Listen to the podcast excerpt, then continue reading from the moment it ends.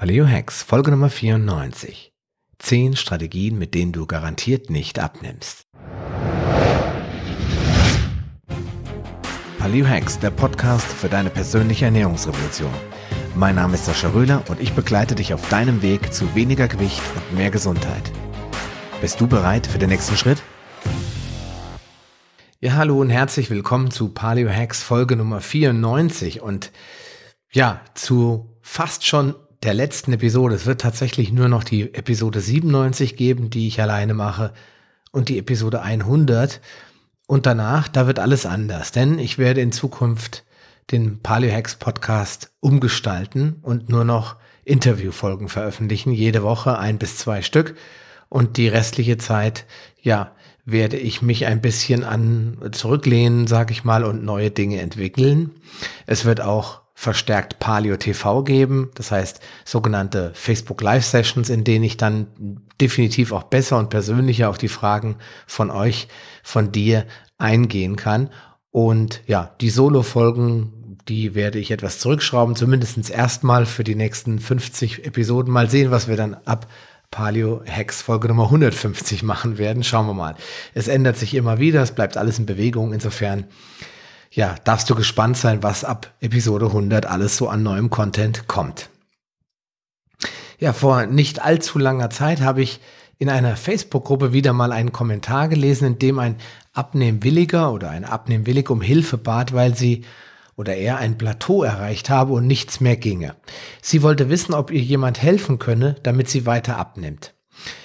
Es kamen etliche Vorschläge und Ideen von den Gruppenmitgliedern, aber ob der Person einer der Tipps wirklich weitergeholfen hat, weiß ich nicht, denn ich habe mich dann danächst, danach einfach ausgeklinkt und da nicht mehr weiter mitgelesen. Aber ich war angetan eigentlich von einer Idee für eine neue Podcast-Episode. Und ausnahmsweise wollte ich die Überschrift mal anders herum, also kontrovers formulieren. Sonst schreibe ich ja immer x Dinge, die dir helfen, Y zu erreichen oder so ähnlich. Und dieses Mal sollte es daher mal ganz genau andersherum lauten. Und natürlich wollte ich dir meine eigenen zehn Strategien an die Hand geben, mit denen du unter Garantie nicht abnimmst. In der Hoffnung, dass diese gar nicht auf dich zutreffen und du beruhigt schlafen kannst. Ja, und deswegen geht es in dieser heutigen Episode ausnahmsweise mal um Dinge, die du möglichst nicht machen solltest, wenn du nämlich abnehmen willst. Und hier kommen sie. Meine zehn Strategien. Erstens, die falsche Einstellung haben. Ja, das ist jetzt ein wenig pauschal formuliert vielleicht, aber mir fiel jetzt auch kein anderes Statement oder kein anderer Satz ein. Aber mit der falschen Einstellung, also mit der inneren Grundannahme, man könne nicht abnehmen und Papa, Oma, Onkel, Tante waren alle schon dick, also kann ich auch nicht abnehmen. Ja, damit wird es in der Tat wirklich nicht funktionieren. Und das habe ich ganz oft. Ich treffe ganz oft Menschen, die sagen, ja, das liegt bei mir in den Genen und äh, ich habe schon alles versucht, aber jetzt guck mal hier, dass meine Mutter und das ist mein Vater, ja, guck mal, wie die aussehen, ist ja kein Wunder, das liegt bei uns in der Familie. Wir sind immer alle sehr mollig gewesen, da kann man nichts machen. Und ähm, das ist natürlich völliger Bullshit, Entschuldigung, wenn ich das so direkt sage. Denn wir kommen alle auf diese Welt, und da habe ich mal ein nettes Zitat gehört von einem Amerikaner, ich glaube, das war äh, Larry Gilman in einem Podcast von Tobias Beck, und der sagte, We all come to this world oder we are all born as a raw model. Also wir sind alle als ein Rohmodell oder eine, ja, unveränderte Rohbauform kommen wir alle auf die Welt. Und das ist genau, das trifft es eigentlich ganz genau. Es kommen keine Menschen als Mörder auf die Welt, es kommen auch Kinder, keine Kinder auf die Welt, die von Natur aus bösartig sind und ihre Eltern immer nur ärgern wollen. Es kommen natürlich auch keine Menschen auf die Welt, die von vornherein äh, in irgendeiner Form das Gen zum Dicksein haben. Das gibt es nicht. Es gibt sicherlich Menschen, die sind genetisch vorbelastet, die werden eher zu Fettleibigkeit neigen, wenn sie nicht auf ihre Ernährung achten und wenn sie nicht die richtigen Dinge tun, als vielleicht wiederum andere. Es gibt auch Menschen, die haben eine, einen anderen Stoffwechsel, eine andere Verbrennung, das ist schon richtig, aber es kommt keiner auf der Welt, äh, auf die Welt, der grundlegend gar nicht und niemals nicht abnehmen kann. Das ist Quatsch. Ja, es ist einfach eine Sache von Disziplin und Wille und Durchhaltevermögen. Und ich merke das an mir selbst. Also ich habe jetzt zwar 20 Kilo abgenommen und finde, dass es schon ganz gut ist, aber wenn ich so an mir runtergucke, dann sage ich, na ja, ähm, da könnten in meinen Augen also so mindestens 10, 10, 11 Kilo könnten da schon noch runter. Aber ich weiß ehrlich gesagt im Moment nicht, was ich alles tun soll noch, um das zu schaffen. Ich habe zwar für mich es geschafft, dass ich mein Gewicht stabil halte, auch wenn ich mal nicht so schöne Sachen esse, aber irgendwie komme ich über diese unter diese Schwelle im Moment nicht. Deswegen mache ich gerade aktuell meine ganz eigene 66 Tage Paleo Challenge. Vielleicht ist es bei mir auch im Kopf verankert. Das weiß ich auch nicht. Vielleicht muss ich auch ein bisschen an meiner inneren Einstellung, an meinen Grundsätzen, an meinen Glaubenssätzen arbeiten, denn meine Mutter und mein Vater gehören auch eher zu der äh, wohlbeleibten Gesellschaftsschicht, sage ich mal vorsichtig. Und ich könnte ja auch vielleicht irgendwo den Glaubenssatz haben, du wirst nie toll aussehen und sportlich aussehen, weil guck dir doch deine Familie an. Und genau deswegen habe ich das gleich an Punkt eins gesetzt. Die falsche Einstellung, also die falschen Glaubenssätze zu haben und dementsprechend davon auszugehen, dass man tun und lassen kann, was man will und man wird niemals abnehmen. Das ist eine der Strategien, die mit der du garantiert nicht abnimmst. Also, wenn du auch dich dabei ertappst, ab und zu zu sagen, hm, ich kann eigentlich nicht abnehmen und guck mal und dann also geht das ja noch weiter. Manche sagen dann, ich fühle mich ja auch wohl so, wie ich bin, obwohl sie es eigentlich nicht tun, aber sie wollen sich dann, sie reden sich das ein, damit es ihnen besser damit geht. Dann sind das auf jeden Fall Strategien, die dazu führen, dass es auch wirklich so bleibt. Ja, dann haben wir auf Platz zwei haben wir zu viel Obst essen und vor allen Dingen Fruchtsäfte trinken. In der Paleoernährung, die Paleoernährung ist keine Low-Carb-Ernährung und deswegen sage ich auch immer, isst, esst so viel Obst und Gemüse, wie ihr wollt. Aber es hängt von den individuellen Zielen der einzelnen Person ab. Wenn jemand jetzt sehr übergewichtig ist und möchte unbedingt abnehmen, dann sollte er stärkehaltiges Gemüse, ähm, wie zum Beispiel Kürbis, jetzt ist Herbst, jetzt wo ich das aufnehme, die Kürbissaison hat quasi gerade angefangen. Ähm, Süßkartoffeln und Kartoffeln sind ja sowieso äh, nicht Paleo, aber diese ganzen stärkehaltigen Gemüsesorten, die sollte man möglichst gering, also selten konsumieren oder am besten ganz weglassen für eine gewisse Dauer. Und beim Obst ist es so, dass man die Obstsorten weglassen sollte, die sehr, sehr viel Zucker beinhalten. Das kann man relativ einfach kontrollieren. Es gibt eine App, die ich benutze, die nennt sich FoodDB, also wie Food Datenbank oder Database. Die habe ich auf meinem iPhone, vielleicht gibt es die auch für Android. Da kann man mal äh, ganz einfach eingeben, verschiedene Obstsorten und sich die abspeichern und mal, dass man so einen Überblick behält. Aber die Regel ist, alles, was auf Beeren endet, hat deutlich weniger Zucker und Kohlenhydrate im Ganzen. Nehme ich mal als Beispiel, Erdbeeren haben ungefähr 5,6 Gramm Kohlenhydrate oder 5,8 Gramm Kohlenhydrate auf 100 Gramm. Das heißt, wenn du 300 Gramm Erdbeeren am Tag isst, dann hast du gerade mal ja so um die 16, 17 Gramm Zucker gegessen. Wenn du eine Banane isst, also ungefähr 100 Gramm Banane, hast du die gleiche Menge schon mit einer Banane. Also das ist der Unterschied zum Beispiel zwischen Banane und äh, der Himbeere oder Erdbeere oder auch Johannisbeeren. Ich glaube, Johannisbeeren vor allen Dingen, wenn sie nicht ganz, ganz groß und süß schmecken, sind sie meistens sogar noch unter 5 Gramm. Also man kann sagen, fast alle Beeren liegen so zwischen 4,5 und 6 Gramm Zucker. Ja, ähm, wenn du halt zu viel Obst isst, dann wissen wir ja alle, Fructose ist ein bevorzugter Fettspeicher. Das heißt, wenn der Körper Fructose bekommt, dann nutzt er das zur Fetterzeugung am allerliebsten. Bei Glucose wird er erstmal Energie verbrennen, erstmal für die Muskeln verwenden, als Glykogen umwandeln. Er wird es äh, speichern, wo er es kann. Und wenn das dann nicht mehr speichern kann, dann wandelt er es um. Bei Fructose, da macht er das zu 80 Prozent. Ich kenne nicht die genauen Zahlen. Ich möchte jetzt auch keine Streiterei mit irgendeinem Mikrobiologen äh, anfangen. Jedenfalls ein sehr großer Teil der Fructose wird über einen anderen Stoffwechselprozess zum Fett umgewandelt. Das ist evolutorisch so, weil ich habe das auch schon, glaube ich, einige Male erzählt. Unsere Steinzeitvorfahren, die hatten nur ganz, ganz, ganz geringe Zuckerquellen. Eine davon, also die einzig wichtige, die mir jetzt einfällt, die wirklich bedeutende Mengen an, an Zucker hat, war Honig und der ist nun mal fast zu, ich glaube, 70, 80 Prozent Fructose.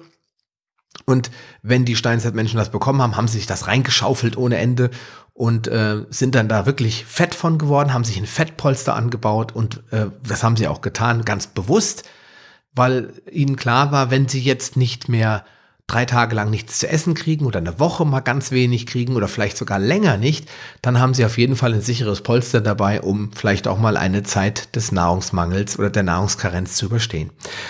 Ja, also ein evolutorischer Prozess, das ist nicht irgendeine Gemeinheit der Industrie. Ganz normaler, unbehandelter Honig hat diese Nachteile und alle anderen sehr fruktosehaltigen Obst- und Gemüsesorten, Getreide gibt es auch, wie Mais zum Beispiel ist sehr fruktosehaltig, die haben natürlich den gleichen Effekt. Also zu viel Obst essen und dementsprechend trinken, weil wenn man Fruchtsäfte trinkt, ist es ja noch schlimmer und noch konzentrierter.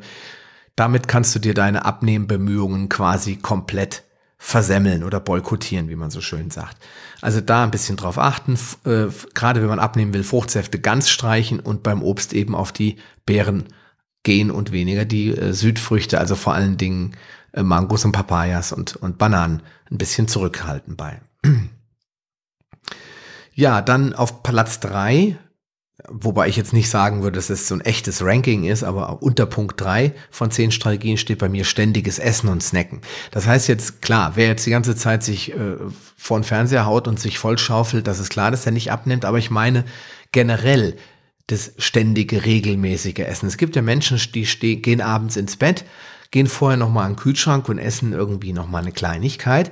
Dann äh, putzen sich die Zähne, legen sich ins Bett, morgens stehen sie auf und noch bevor sie überhaupt aus ihrem Pyjama geschlüpft sind, haben sie schon den ersten Naturjoghurt mit Honig äh, äh, gegessen. Dann brauchen sie dringend ihren Kaffee zum Aufstehen, fahren zur Arbeit und da wartet natürlich die Kantine. Da gibt's dann ein Vollkornbrot belegt mit Butter und Käse. Ähm, anschließend ähm, trinken sie nochmal einen Kaffee oder einen Tee, vielleicht einen Chai Latte, dann nach drei Stunden haben sie natürlich wieder Hunger und so weiter. Das pflanzt sich so über den ganzen Tag. Das heißt, aus eigentlich zwei bis drei großen festen Mahlzeiten werden dann so sieben bis acht Mahlzeiten. Zwischendurch wird Apfelschorle getrunken oder Kaffee mit Milch und Zucker oder Tee mit Milch oder mit Zucker oder Candice oder was auch immer. Es werden jedenfalls ständig Kalorien zugeführt. Ja, es werden auch mal Snacks gegessen, hier mal ein Müsli-Riegel, da mal ein, äh, irgendein Stück Obst. Und dadurch, wenn der Körper die ganze Zeit am Essen ist, muss er natürlich auch die ganze Zeit verdauen. Das heißt, der arme Darm muss die ganze Zeit arbeiten. Aber was viel schlimmer ist, sobald Proteine in größeren Mengen, aber vor allem den Kohlenhydrate in den Stoffwechsel reinkommen, dann muss Insulin ausgeschüttet werden. Und Insulin, das schließt die Fett Polster ab. Das heißt, da wird der Insulinkorken eingestopft und dann können die Fettzellen nicht mehr Fett verbrennen. Das habe ich auch schon das ein oder andere Mal erzählt. Deswegen empfehle ich, wenn dann nur Fett zu sich zu nehmen oder morgens eben ganz zu fasten. Sobald Proteine in nennenswerten Mengen äh, zu dir, also zu dir nimmst und sobald du Obst hinzufügst, dann hast du ein Problem mit dem Insulinkorken, kannst du kein Fett mehr verbrennen. Deswegen ständiges Essen und regelmäßig Snacken, das verhagelt dir ebenfalls deine Abnehmbemühungen. An Platz oder auf Platz vier da ist bei mir das tägliche Naschen, weil wenn jetzt du selbst äh, sagst, okay, ich weiß ja, zu viel essen oder ständig essen ist nicht gut, deswegen esse ich nur zwei bis drei Mahlzeiten am Tag, dann gibt es ja immer noch Leute, die abends dann nach dem Essen oder ja, nach dem Frühstück vielleicht noch mal irgendwie, ja, da bringt noch einer ein Stück Kuchen mit und dann, mh, mm, so ein kleines Stück schwarze Schokolade vielleicht noch und äh, da, oh, die Kinder haben jetzt gerade eine Tüte Gummibärchen aufgemacht, da greife ich da auch mal rein.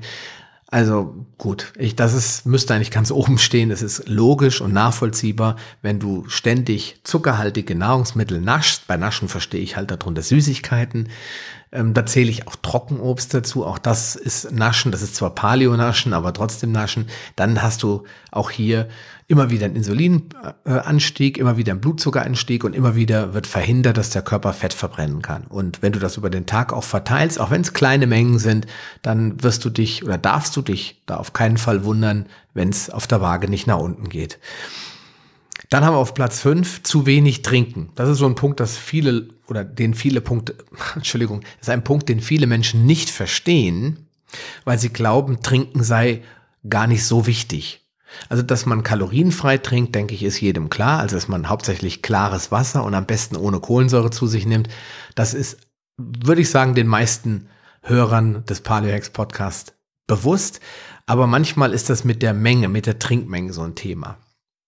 Wenn ich abnehmen will, dann will ja keiner Muskeln abnehmen. Die meisten Leute wollen ja Fett loswerden. Und wenn Fett den Körper verlassen soll, dann braucht es Wasser. Ähm, das ist ganz natürlich, denn die Zellen, die müssen geschwemmt werden. Das heißt, irgendwie braucht der Körper im Verbrennungsprozess Wasser und wenn ich trinke und die, und die Fettzellen können geflutet werden, sage ich mal, dann kann ich auch mit größerer Wahrscheinlichkeit das Fett abbauen. Wer immer nur im Wassermangel ist, der wird es schwer haben mit dem Abnehmen, denn alle Stoffwechselprozesse bedürfen Wasser und zwar in großen Mengen. Und wenn du jetzt sagst, ich trinke aber nur ein Glas Wasser morgens nach dem Aufstehen und dann zwischendurch vielleicht nochmal, dann kann das unter Umständen und ist bei vielen Menschen auch ein Grund, warum es auf der Waage nicht nach unten geht. Also beim Abnehmen heißt es immer viel trinken. So viel trinken optimalerweise, dass man diese typischen Symptome nicht hat, wie Müdigkeit, Kopfschmerzen, Empfindlichkeiten, Restless Legs. Ja, gibt es tausend äh, Symptome, die auftreten können. Bei mir ist es hauptsächlich Müdigkeit, Restless Legs und ähm, Verdauungsbeschwerden. Und wenn du auf die Toilette gehst und die Farbe des Urins ist klar oder ganz hellgelb, dann bist du eigentlich zu 99 Prozent optimal versorgt. Bei der Menge sagt man so 30 Milliliter pro Kilogramm Körpergewicht. Also bei jemand, der 100 Kilo wiegt, wären wir bei 3000 Milliliter ohne Leistungsumsatz. Das heißt, wenn du jetzt noch Sport machst, dann kannst du rechnen, dass du ein Liter brauchst für eine halbe Stunde richtigen Sport. Also ein Spaziergang zählt nicht dazu, aber Cardiotraining oder Krafttraining, bei dem du viel Wasser verdringst, äh, verbrauchst, solltest du auf jeden Fall pro Stunde ähm, einen Liter, beziehungsweise, Entschuldigung, pro halbe Stunde einen Liter nachtanken. Aber das, irgendwann stellt man sich drauf ein. Man weiß ungefähr, was man braucht, so dass man nicht zu wenig trinkt. Also immer Karaffe mit frischem Wasser, griffbereit am Tisch haben. Ja, dann kommen wir auf Platz 6. Das ist auch, hat auch was mit Trinken zu tun, nämlich wenn man regelmäßig Alkohol trinkt. Und das liegt ganz einfach an einem Thema, nämlich dass Alkohol die Fettverbrennung abschaltet. In dem Moment, wo du dir ein köstliches Bierchen genehmigst und das am schlimmsten noch gerade nach einer fetten, deftigen Mahlzeit, dann wird die Fettverbrennung, ja, ich würde sagen, fast sofort abgeschaltet. Die genauen Prozesse und wie lange das dauert und ob noch ein bisschen, kleines bisschen Fett verbrannt wird, kann ich dir im Detail nicht sagen, aber der Erfolg äh, in der Fettverbrennung, der ist dramatisch gesunken in dem Moment, wo du dir dein erstes Bierchen gegönnt hast. Das gilt natürlich auch bei Schnaps und bei Wein, also bei allen Formen von Alkohol. Deswegen Alkohol vielleicht auf einmal pro Woche beschränken und ähm, da dann eben vorzugsweise kein Bier trinken, weil das eben nochmal extrem ungemütlich ist. Ähm, erstmal wegen dem Gluten und zweitens mal eben, weil es auch sehr stark diese treibende Wirkung hat. Also ich persönlich muss dann ständig aufs Klo. Und ähm, ja, es ist halt auch ein Dickmacher. Beim Rotwein sieht das ganz anders aus. Wenn der schön trocken ist, kann man sich mal ein Gläschen gönnen, aber eben auch nicht jeden Tag. Das heißt, regelmäßigen Alkohol trinken, vor allen Dingen starken Alkohol und eben Bier oder fermentierte alkoholische Getränke ähm, aus, aus der Sparte Bier, hauptsächlich Weizenbier, Altbier und so weiter und so fort, die solltest du dann lieber weglassen. Okay, dann haben wir auf Platz sieben zu wenig Bewegung oder kein Sport. Also Sport Jetzt müssten wir darüber reden, ab wann irgendwas Sport ist und wann es nur Bewegung ist. Aber jede Form der Bewegung ist erstmal positiv.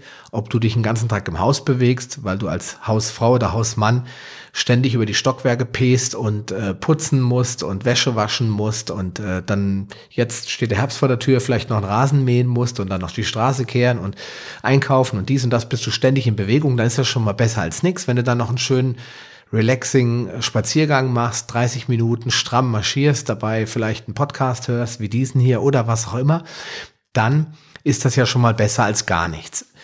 Und äh, Sport, was natürlich optimaler ist, zum Beispiel Intervalltraining, Kraftsport ähm, oder auch Cardiosport, was du gerne machst, Crosstrainer oder Rudern oder Fahrradfahren, ist natürlich noch mal besser als diese Alltagsbewegungen. Wenn du davon nichts nada niente machst, dann hast du auch wieder eine weitere oder einen weiteren Faktor für dich äh, gefestigt, mit dem es dir schwerfallen sollte abzunehmen. Also nur zu Hause rumsitzen und äh, sich gar nicht bewegen, außer von der Couch zur Küche und vom Kühlschrank wieder zurück ins Bett. Das sind äh, zu wenig Bewegungsmuster und wenn du das so alltäglich machst, dann dürfte es schwer werden. Es sei denn, du machst Weight Watchers und zählst permanent Punkte und verknauserst dir alles, dann könnte es sein, dass du dein Gewicht hältst oder vielleicht sogar ein bisschen abnimmst, aber mit Paleo und Zero Bewegung, das dürfte extrem schwer werden. Also Faktor Nummer sieben, zu wenig Bewegung, kein Sport. Dann kommen wir zu Punkt acht oder Strategie acht. Ähm, das ist die falsche Makronährstoffverteilung. Um nicht immer die gleichen Sachen sagen zu müssen, habe ich mir überlegt, ich nenne das mal falsche Makronährstoffverteilung. Denn es gibt unterschiedliche Makronährstoffverteilung, je nach Diät. Es gibt Leute, die essen zum Beispiel, machen zum Beispiel eine ketogene Ernährung. Da hat man ungefähr, grob gesagt, 85 Prozent Fett in der Ernährung, 80 bis 85 Prozent. Kommt nochmal auf maximal 10 Prozent ähm, Eiweiß, also 8 bis 10 und dann fünf bis sieben oder wie auch immer die Restprozente dann noch, was noch übrig bleibt, ist Kohlenhydrate. Das heißt, da hat man dann maximal so 20, 30 Gramm Kohlenhydrate am Tag. Das sind dann die fünf Prozent und der Rest ist fast nur Fett und ein bisschen Protein. Das ist eine Nährstoff, Makronährstoffverteilung, Fett, Kohlenhydrate, Proteine, die mehr so in die ketogene Richtung geht.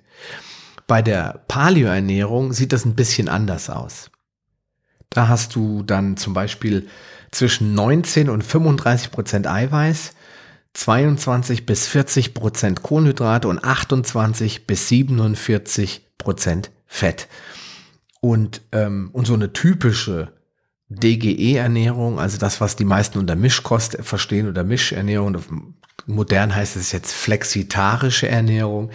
Da haben wir zum Beispiel nur noch 15 Prozent und weniger Eiweiß, 49, also fast 50 Prozent Kohlenhydrate und knapp 34 Prozent Fett, wobei auch da die Propagandamaschinerie am liebsten noch unter die 30 Prozent Fett die Leute drücken würde. Also hast du da also eine ganz andere Makronährstoffverteilung, je nachdem, was du für eine Diät verfolgst oder welchen Ernährungsstil. In der Paleoernährung, wie schon gesagt, sind die, die Kohlenhydrate gar nicht so das Böse, sondern es ist mehr die Verteilung. Das heißt, Du musst eiweißhaltiger essen. 35 Prozent ist das, was ich anvisieren würde.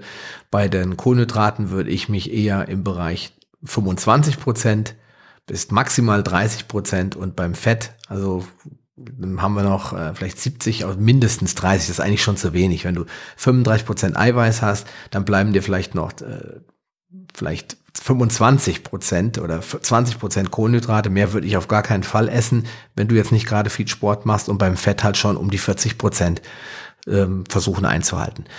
Und wenn du eine sehr High Carb äh, hast, also sehr viele Kohlenhydrate drin hast, dann hast du in meinen Augen das hier ange deutete falsche Makro Makronährstoffverhältnis, also eine falsche Verteilung. Und dann kann das auch dazu führen, dass bei dir nichts mehr passiert, weil wenn du zu viele Kohlenhydrate in der Ernährung hast und diese nicht gebraucht werden, dann wirst du automatisch wieder Fett aufbauen.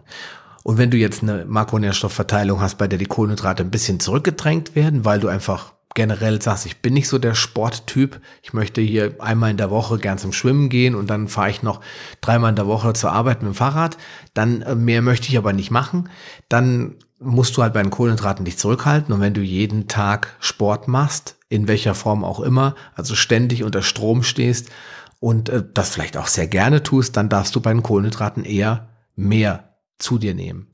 Also schau einfach, dass du die Balance findest für deine persönlichen Bedürfnisse. Das heißt, für das, was du üblicherweise so am Tag tust, was du verbrennst, wie viel Arbeits- und Leistungsumsatz du hast. Und dann darfst du das so einteilen, dass es bei dir auch optimalerweise passt. Und wenn das nicht stimmt, also wenn die Verteilung zu deinen Ungunsten ausfällt, zu viele Kohlenhydrate oder auch zu wenig Eiweiß, dann kann das dazu führen, dass du mehr isst als notwendig oder insgesamt einfach mehr Fett aufbaust, weil die Kohlenhydrate nicht verbraucht werden. Okay, dann haben wir Punkt Nummer 9. Immer das Gleiche tun. Das ist jetzt eine sehr gewagte Aussage, aber das geht in die Richtung Training. Also beim Essen ist das, glaube ich, gar nicht so schlimm, sondern es geht mehr in die Richtung Sport. Ich persönlich versuche jetzt ja gerade so ein bisschen Biohacking zu betreiben. Das heißt, ich nutze irgendwelche Supplemente, Nahrungsergänzungsmittel und auch ich sag mal so ein paar Tricks, also Hacks quasi, um auch im Bereich Ernährung und Supplementierung meinen Körper wieder ein bisschen zu triezen und dazu zu bringen, ein bisschen was von seinem Fett herzugeben. Aber in der Regel geht dieser Punkt immer das Gleiche tun in die Richtung Sport. Also wer jede Woche eine halbe Stunde, also drei, dreimal eine halbe Stunde laufen geht, der wird auch immer, ja, da bleiben, wo er jetzt ist. Weil wer immer, das ist ein Spruch von Henry Ford, wer immer das Gleiche tut, wird auch immer bleiben, was er schon ist. Und wer sich aber verändern will, der muss natürlich auch mal was anderes tun. Der muss Reize setzen, der muss den Körper in die Enge drücken und der muss den Körper zwingen, was zu tun, was zu ändern, sich zu transformieren. Deswegen gibt es mittlerweile ganz viele Transformationscoaches da draußen, die deinen Körper verändern wollen. Und die können das nicht, indem sie dir ein Trainingsprogramm für die nächsten 20 Jahre anbieten, sondern sie kommen meistens mit Ernährungs- und Trainingsplänen für zwei bis vier Wochen und danach wird da wieder dran gearbeitet. Einfach aus dem Grund, damit der Körper sich nicht irgendwo zur Ruhe setzen kann und sich an irgendwas gewöhnen kann. Deswegen tust du immer das Gleiche dann wirst du auch da keine Veränderung herbeiführen. Du nimmst vielleicht ab und dann bist du so wie ich jetzt im Moment an einer Stelle, wo es einfach nicht mehr weitergeht. Ja, und wenn du dann immer weitermachst und denkst, ja, aber das mache ich immer so, dann darfst du dich nicht wundern, wenn nichts passiert. So, wenn du dann aber einen Reiz setzt und was änderst an deinem Trainings, an deinem Workout-Plan oder vielleicht auch an deiner Ernährung, dann darfst du auch wieder mit Veränderungen rechnen. Und dann wirst du wahrscheinlich auch Veränderungen an dir wieder feststellen. Okay, dann kommen wir schon zum letzten Punkt, zu wenig schlafen. Dazu werde ich morgen in einem Interview den Fabian Völsch haben. Fabian Völsch ist von Brain Effect und die machen auch Nahrungsergänzungsmittel, MCT-Öl, aber auch viele andere coole Sachen. Wir werden morgen über das Thema Schlafoptimierung und, und äh, Performance sprechen. Also wie kann man das meiste aus sich rausholen und vor allem wie kann man durch Schlaf einfach besser werden. Denn es hat sich mal eine Zeit lang irgendwie verbreitet in, in der ganzen Szene, nicht nur in der Paleo-Szene, sondern so generell unter den ganzen Online-Marketern und High-Performern, dass man nur noch äh, sechs Stunden schlafen muss und um fünf muss man raus und zwischendurch ein kleines Nickerchen, aber dann bis zwölf oder wie noch arbeiten und dann, äh, oder bis eins am besten und dann steht man um fünf wieder auf und dann schläft man zwischendurch nochmal. Also ganz, ganz komische Schlafkonzepte. Aber eins hat sich immer bewahrheitet. Leider, weil wir hätten natürlich alle gern mehr Stunden am Tag zur Verfügung, dass die meisten Menschen doch insgesamt zwischen sieben und acht Stunden Schlaf brauchen, um optimal zu performen, sage ich mal so neudeutsch. Das heißt, um sich gut zu fühlen, um sich wohl zu fühlen, und ähm, auch leistungs, nicht nur leistungsfähiger zu sein, weil vielleicht sind diese Menschen auch schon leistungsfähig, sondern einfach um gesünder zu sein und auch abnehmen zu können. Weil der Körper, wenn er unter Strom steht, wenn er als von, mit Stressoren konfrontiert wird, wie zum Beispiel Überarbeitung, negativer Stress, körperliche Überlastung, gesundheitliche Probleme wie Autoimmunerkrankungen, aber auch generell eine schwere Erkältung oder eine Grippe, dann braucht der Körper einfach mehr Energie und die holt er sich im Schlaf. Das heißt gute Nahrung und dann auch ausreichend schlafen. Und in einer Schla Krankheitsphase oder vor allen Dingen aktiven Burnout durchaus auch mal neun oder zehn Stunden schlafen, um dem Körper die Möglichkeit zu geben, wieder zurückzufinden zu seiner normalen Form. Deswegen sage ich mittlerweile, was ich früher auch nicht gedacht hätte und auch früher nicht ähm, geglaubt habe und heute aber wirklich propagiere, dass der Schlaf mit auf Platz 10 jetzt zwar, aber das, ich sagte, es ist kein Ranking, für mich einer der wichtigsten Faktoren geworden ist. Deswegen stehe ich jetzt mittlerweile jeden Morgen um 6 auf und gehe abends um Punkt 10, mache ich das Licht aus, damit ich meine 8 Stunden habe. Manchmal ist um 9.15 Uhr schon Schluss, weil mir die Augen zufallen. Dann bin ich vielleicht ein Early Bird, aber das ist nochmal ein ganz wichtiger Punkt, denn die Zeit, die du schläfst vor Mitternacht, das ist wissenschaftlich auch belegt, das ist die wertvollste Zeit. Die beste Schlafzeit findet vor Mitternacht statt. Das hat was auch mit dem zirkadianen Rhythmus zu tun, damit dass bestimmte Hormone zu einer bestimmten Tageszeit, abhängig von der Jahreszeit und von der, von der Sonne, ausgeschüttet werden. Und wenn du das einfach überbügelst, das heißt trotzdem vor der Klotze bleibst, trotzdem noch am PC sitzt und deine, diese Müdigkeit, diese subtilen Müdigkeitssignale einfach übergehst und weiter wach bleibst, weil ich muss noch dringend das und dann muss ich noch das erledigen, dann brennen irgendwann die Augen, du hast ständige Genattacken und wenn du dann dich hinlegst, vielleicht hast du das sogar schon erlebt, kommst du nicht zur Ruhe. Dann zirkuliert in deinem Kopf andauernd die Gedanken, was muss ich morgen noch alles erledigen und das ist der Grund, warum viele Leute unter Schlaflosigkeit leiden. A, kann das was mit der Gesundheit zu tun haben.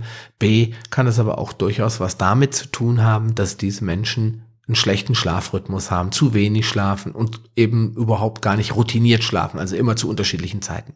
Deswegen empfehle ich dir, mehr zu schlafen, nicht tendenziell weniger und versuchen einen festen Schlafrhythmus in deinen Alltag einzubauen. Wenn das geht, Schichtdienstleute sind natürlich, die haben die A-Karte gezogen, die müssen sich was anderes überlegen, wie sie in einigermaßen gesunden Schlafrhythmus hinkriegen. Aber die von, von äh, euch Hörern da draußen, die das Problem nicht haben, die sagen, ich kann eigentlich, wenn ich will, fast immer recht regelmäßig ins Bett gehen und aufstehen, die sollten das versuchen auch mal durchzusetzen oder umzusetzen. Weil das ist Strategie Nummer 10 oder kann ein großer Grund dafür sein, warum es figurmäßig nicht besser wird.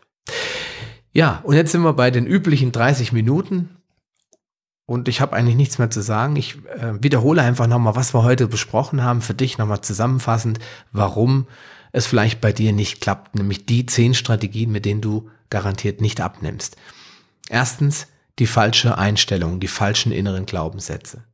Zu glauben, ich kann niemals abnehmen oder ich werde immer dick bleiben, weil meine Familie, meine Schwester, Tante, Onkel, meine Mutter alle dick sind, dann werde ich auch immer dick sein. Das führt garantiert nicht zum Ziel. Punkt Nummer zwei, Obst, zu viel Obst essen, vor allen Dingen sehr süßes Obst und vor allen Dingen Obst zu trinken in Form von Smoothies und Fruchtsäften. Punkt drei, ständiges Essen und Snacken. Punkt vier, tägliches oder regelmäßiges Naschen. Fünftens, zu wenig trinken, vor allen Dingen Wasser. Sechstens, regelmäßig Alkohol trinken, vor allen Dingen Bier.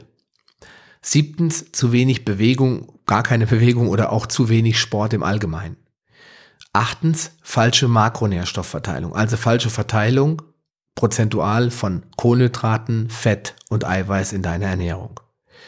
Neuntens, immer das Gleiche tun. Das heißt, jede Woche dreimal 30 Minuten laufen und die nächsten fünf Jahre weitermachen, bloß nichts ändern. Und Punkt Nummer zehn, zu wenig schlafen. Ja, und wenn du jetzt dir diese Strategien anguckst, die dir vielleicht die Suppe versalzen und ein Grund dafür sind oder die Gründe dafür sind, warum es nicht klappt mit dem Abnehmen oder warum du vielleicht gerade jetzt an dieser Stelle an einem Plateau angekommen bist und nicht weißt, warum du nicht mehr weiter abnimmst, dann prüf doch mal, ob eine dieser Strategien dafür verantwortlich sind. Es müssen nicht alle zehn da sein, es können auch drei oder vier oder vielleicht sogar nur eine hartnäckig dafür sorgen, dass es bei dir auf der Waage nicht bergab geht. In diesem Sinne wünsche ich dir viel Erfolg beim Verhindern dieser zehn Strategien und beim Erreichen deiner Ziele. Bleib gesund. Wir hören uns bald wieder. Dein Sascha Röhler. Schön, dass du dran geblieben bist. Auf paleohacks.com findest du weitere nützliche Informationen, die dir helfen, deine Ziele zu erreichen. Zum Beispiel Rezepte, Buchtipps und vieles mehr. Wenn dir dieser Podcast gefallen hat und du etwas für dich mitnehmen konntest, dann erzähle deinen Freunden davon und leite ihnen den Link zum Podcast weiter. Ich freue mich, dich bei einer der nächsten Folgen wieder begrüßen zu dürfen und wünsche dir viel Erfolg bei der Umsetzung deiner persönlichen Ziele. Bleib gesund, dein Sascha Röhler.